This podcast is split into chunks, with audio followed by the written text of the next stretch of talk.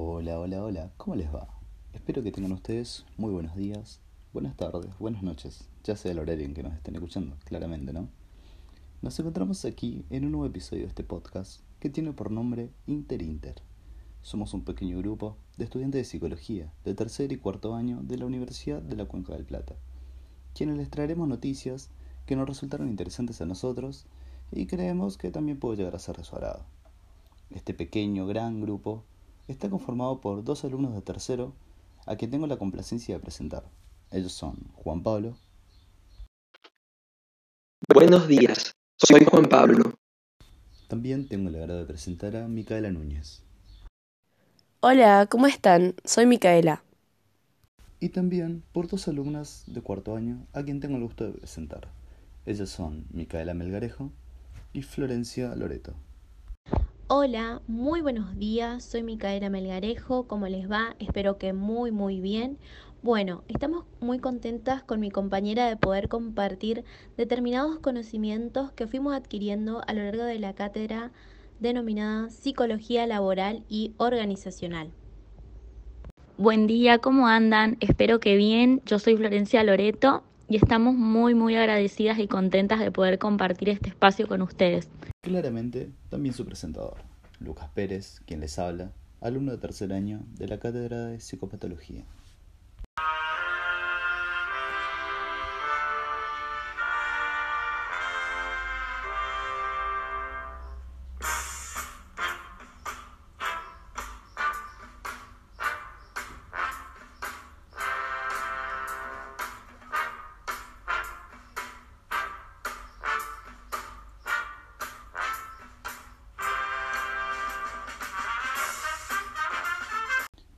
Para dar inicio a la temática que nos inmiscuye en el día de la fecha, en las últimas semanas, en uno de los medios de mayor notoriedad de la capital de nuestro país, América Noticias, como para ser más precisos, nos encontramos con la desgarradora historia de Sergio Sila, un empresario dueño de un salón de eventos, el cual a causa de la pandemia debió de mantener su empresa, perdiendo así la única fuente de ingresos para toda su familia.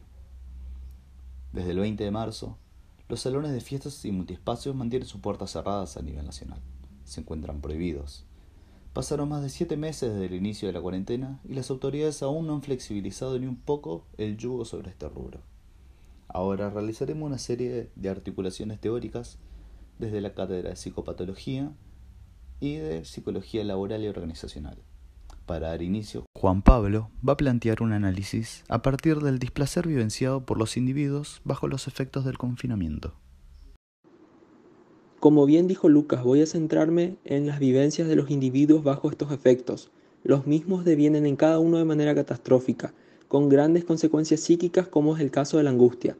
La misma es definida por Freud como un estado afectivo que como sensación tiene un carácter displacentero es Lacan quien coincide con lo antes expuesto, ya que descarta que sea una emoción, por lo que dirá que es un afecto. Esto es notorio desde la visualización de los casos de preocupación excesiva, los cuales son signos de una clara angustia.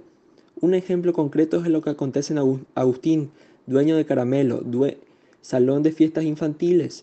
Él expresa en la nota que se despertaba angustiado a la madrugada en los primeros meses, no podía dormir aparecían inervaciones motrices, es decir, procesos de descarga en órganos de la respiración y el corazón.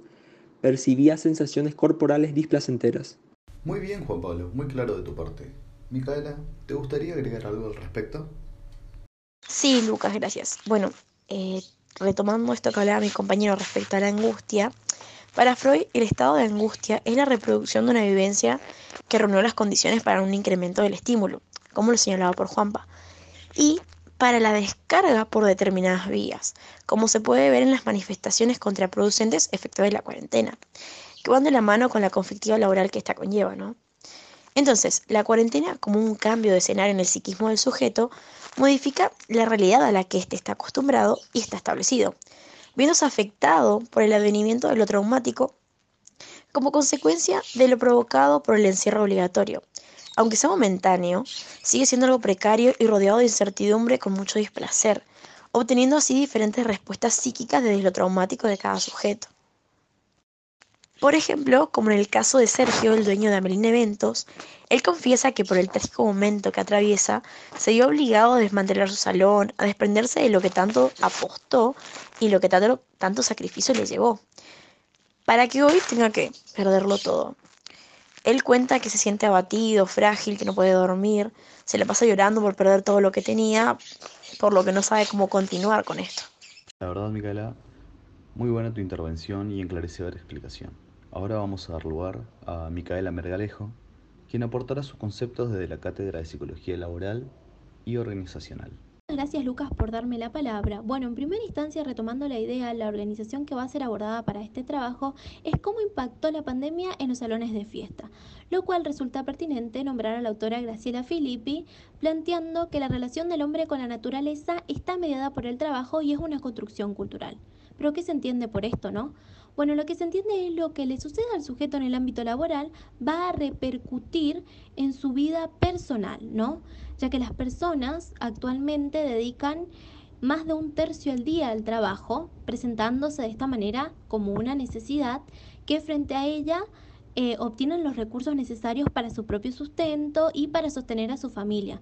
Esto podemos ver cómo repercutió en Sergio eh, en su testimonio eh, que se encuentra desbordado, ¿no? Por no poder sostener a su familia en esta pandemia. Y detrás de este desborde también se encuentra vinculado el estrés laboral. Bueno, el autor José María Peiro va, a plantear sobre este estrés laboral. Pero ¿qué se entiende por estrés laboral, no? Bueno, se, entiende por estrés laboral que son aquellas respuestas físicas y emociones negativas, displacenteras, que ocurre cuando los requerimientos del trabajo no coinciden con las capacidades, recursos o necesidades del trabajador tal como queda demostrado ¿no? en los testimonios o en las noticias, donde diferentes organizaciones de eventos quedan vacíos, sin fuente de trabajo, donde la mayoría de las herramientas quedan instaladas en la en las casas o en los hogares de los trabajadores, provocando en ellos consecuencias como ansiedad, insatisfacción laboral y en muchos casos depresión. Bueno, continuando un poco con lo que plasmó mi compañera, nos podemos preguntar, ¿qué es el estrés laboral? En donde en un primer momento vamos a ver a esta persona totalmente entusiasmada por lograr sus objetivos, pero ¿qué ocurre con la aparición de la pandemia? Hubo un estancamiento que, bueno, condujo a lo que se conoce como la etapa del quemado, en donde ya no se tolera más esta presión y en donde aparecen esos pensamientos que se caracterizan por eh, un cambio de labor. Y bueno, el rol del psicólogo va a estar puesto en eh, reconocer las capacidades del personal al adaptarse a las nuevas estrategias y herramientas, como así también optimizar la fortaleza del equipo de trabajo. Es decir, que va a tener un rol totalmente activo. Con esta última intervención nos despedimos, sin nada más que agregar que dar gracias por su tiempo y esperamos que hayan disfrutado al escucharnos de igual manera que nosotros al realizar este comprometido trabajo. Hasta luego.